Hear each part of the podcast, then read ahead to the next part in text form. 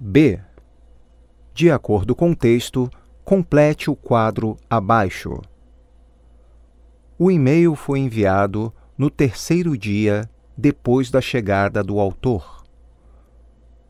O autor tem só 10 dias de férias. O autor do e-mail levou no mínimo uma hora para digitá-lo. Escrevendo o e-mail, ele se levanta a cada cinco minutos para ir olhar pela janela. Na janela, ele fica durante vários minutos.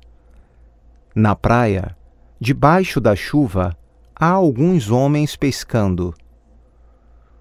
Choverá o dia todo porque o céu está cinza escuro. Se o autor não enviar outro e-mail, é porque a chuva parou.